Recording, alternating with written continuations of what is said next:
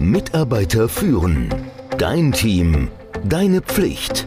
Der Podcast für Antreiber, Macher, Menschenkenner, Widerstandskämpfer und Zuhörer. Der Podcast von und mit Kai Beuth, dem Experten für das Thema Führung.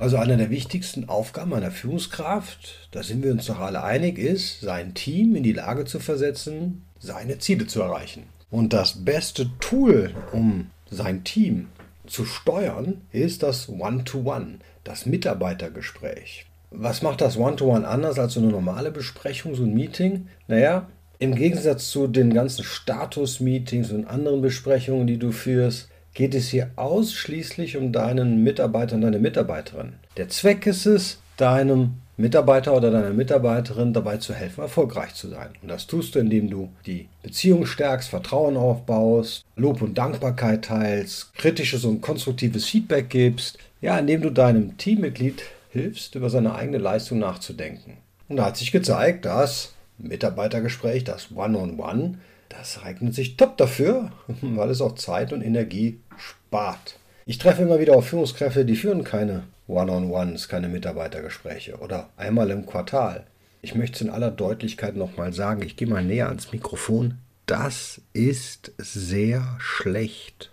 Also meistens werde ich dann gerufen, um zu moderieren im Konfliktfall. Und ich habe mir angewöhnt, folgende Frage relativ früh zu stellen. Wie oft sprecht ihr denn miteinander in einem Mitarbeitergespräch? Und dann, dann geht's los. Dann weiß ich schon Bescheid. Aber das ist nicht bei allen so. Ich will nicht unfair sein. Die meisten machen ja ihre One-on-Ones. Aber es gibt immer so ein paar, die machen das nicht. Tut das nicht. Wie läuft denn so ein Mitarbeitergespräch, so ein One-on-One -on -One ab? Naja, machst ein bisschen Smalltalk. Ja, das geht in Deutschland auch. Macht man das? Naja, weil einen die andere Person hoffentlich interessiert und damit man natürlich eine Beziehung aufbaut. Dann kann man darauf eingehen, was läuft denn ganz gut. Man kann auch mal, ja, aber wie gesagt, Erfolge sprechen und Verbesserungen ansprechen. Man sollte auch ehrlich dabei sein, was nicht gut funktioniert und ziemlich klar sein, wo man glaubt, dass das Teammitglied denn hinter den Erwartungen zurückbleibt. Dann kann man sich überlegen, wie sich das deine Mitarbeiterin, dein Mitarbeiter sich verbessern kann, wie man es entwickelt. Man kann in diesem Gespräch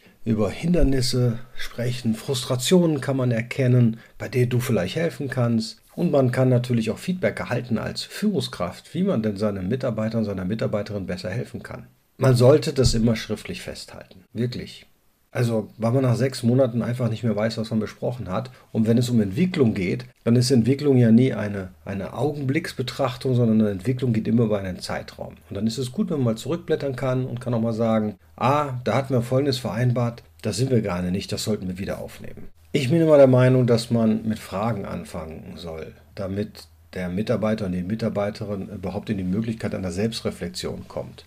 Das wird dann zu einem Dialog bei den Fragen, wo du zustimmen oder nicht zustimmen kannst, wo du aber auf jeden Fall mehr verstehst, bevor du überhaupt in die Lage versetzt wirst, mal zustimmen zu können. Und ich denke, dann sind die Gespräche immer produktiver und auch angenehmer, wenn der Mitarbeiter und die Mitarbeiterin die Gelegenheit bekommt, ihre Gedanken zuerst zu äußern, bevor man draufhaut, um das mal so zu sagen. Ich weiß jetzt nicht, wie tief ich darauf eingehen soll, aber der erste Teil ist halt der Beziehungsaufbau. Das finden die meisten deutschen Führungskräfte, empfinden die meisten deutschen Führungskräfte als Zeitverschwendung. Aber das ist extrem wichtig. Du hast nämlich gar nicht so viel Zeit mit deinen Mitarbeitern und Mitarbeiterinnen, um sie kennenzulernen. Und diese paar Minuten, die du vielleicht jede Woche hast, die helfen dabei, euch einfach besser kennenzulernen. Da kann man wirklich, und das ist auch absolut fair und gestattet.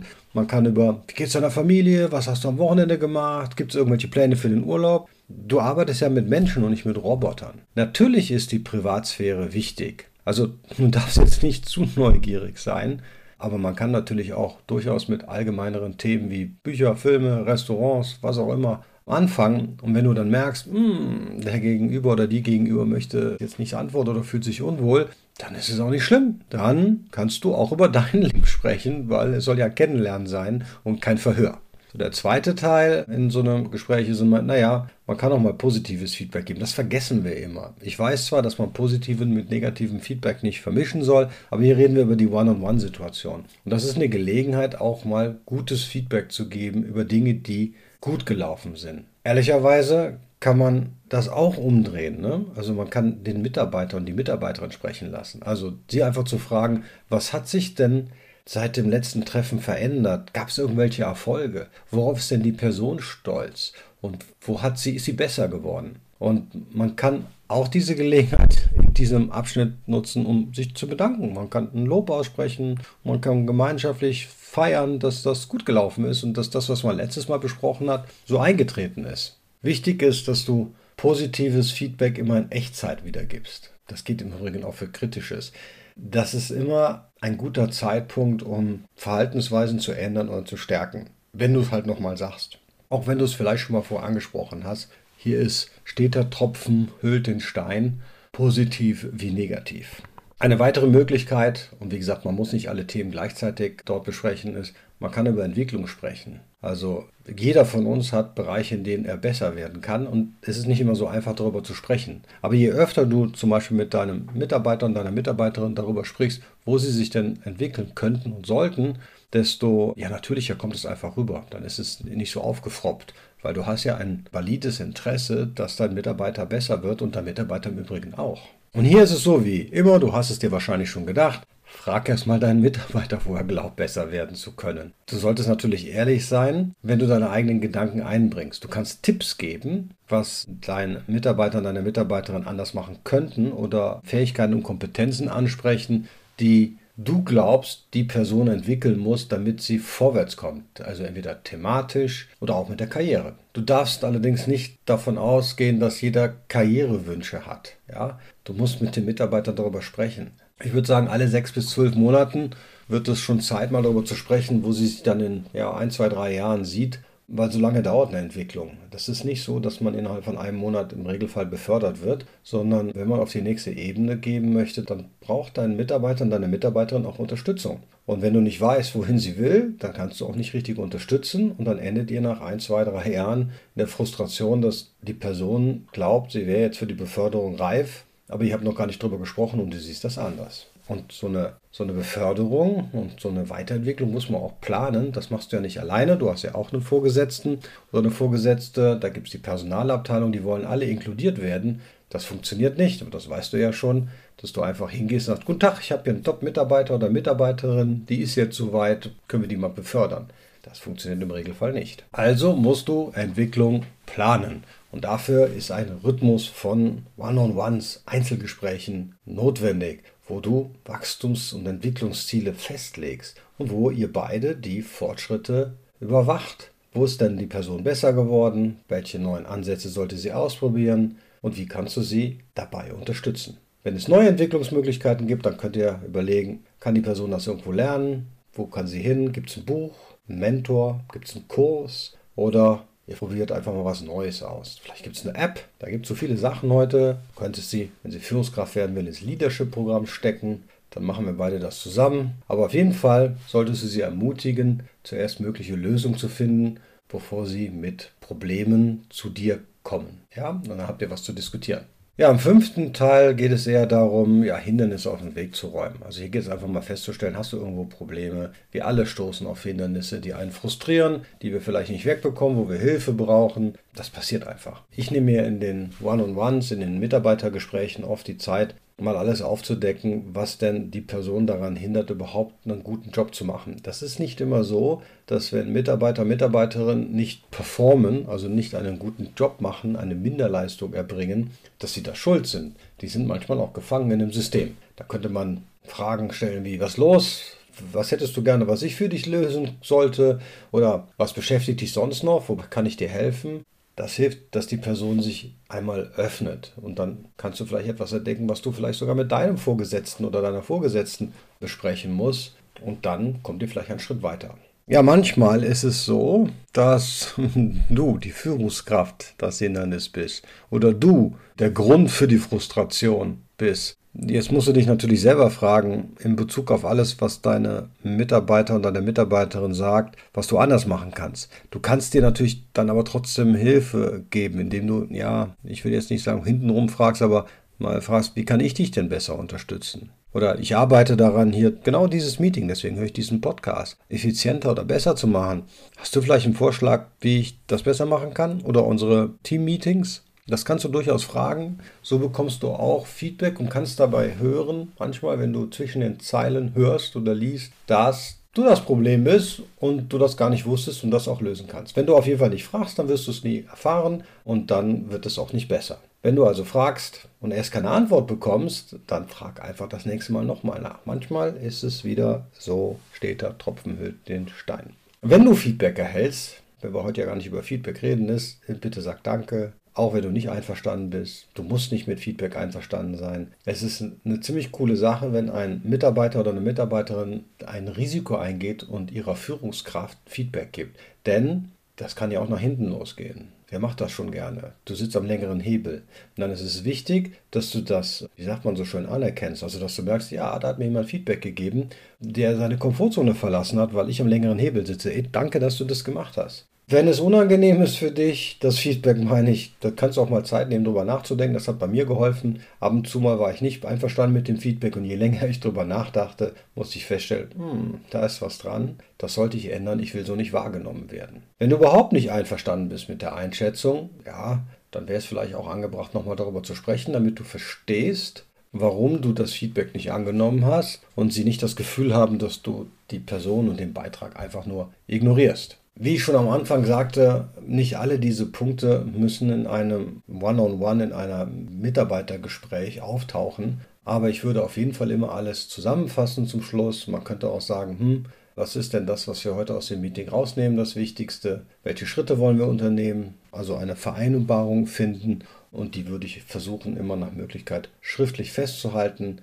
damit man später nochmal reinschauen kann, was man eigentlich vereinbart hat. Das hilft auch, um Missverständnisse zu vermeiden. So, und dann immer die Frage, die wir auch zu Anfang besprochen haben, die ich immer kriege. Ja, die Kadenz und die Länge.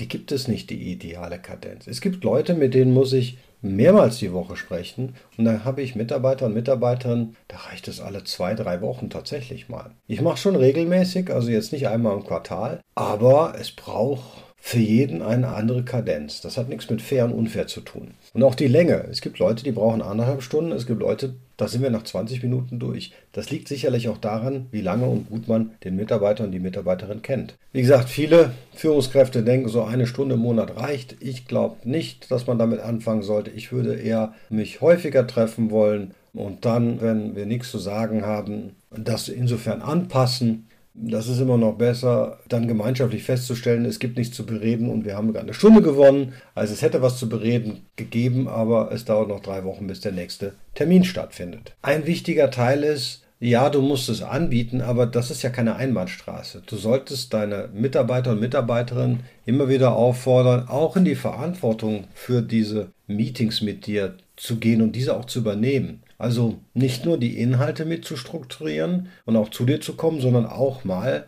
auf dich zuzukommen, zu sagen, ich brauche jetzt mal ein Gespräch. Und nicht darauf zu warten, bis es im Kalender steht.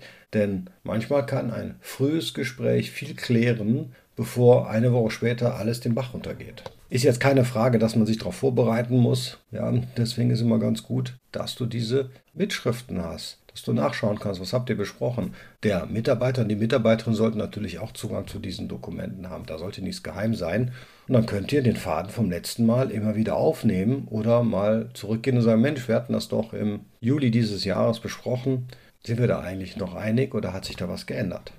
Führung ist unendlich. Das ist kein Projekt, was irgendwann beendet ist, wo man Meilensteine, Pläne hat, die man erreichen muss. Und deswegen werden Mitarbeitergespräche immer wieder verschoben, weil der Mitarbeiter ist ja dann noch da. Es gibt ja keine Deadline. Ich kann einfach sagen, super, heute kann ich nicht, machen wir es doch lieber nächste Woche. Ich würde das nicht tun. Wenn ich nicht die komplette Zeit hätte, dann mache ich ein kürzeres Meeting. Ich versuche One-on-Ones, also Mitarbeitergespräche, nie abzusagen. Und ich gestatte auch einem Mitarbeiter nur im Regelfall es einmal abzusagen. Denn es ist wichtig, dass ihr euch unterhaltet. Es ist besser, 15 Minuten zu sprechen oder später, als überhaupt nicht zu sprechen.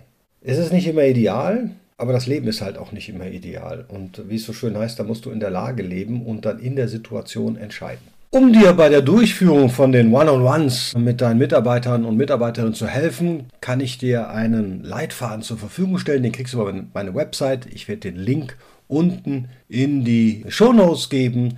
Du bekommst da auch so einen kostenlosen Sneak Preview. Das ist nichts anderes, als dass ich so die ersten anderthalb Seiten einmal für dich zum Durchlesen zur Verfügung stelle, damit du siehst, was dich ungefähr erwartet, damit du nicht die Katze im Sack kaufen solltest. Und dann kannst du den kompletten Leitfaden da natürlich käuflich erwerben. In diesem Sinne wünsche ich dir viele angenehme Mitarbeitergespräche, die dein Team wirklich besser machen. Ciao. Mitarbeiter führen. Dein Team. Deine Pflicht. Der Podcast für Antreiber, Macher, Menschenkenner, Widerstandskämpfer und Zuhörer. Der Podcast von und mit Kai Beuth, dem Experten für das Thema Führung.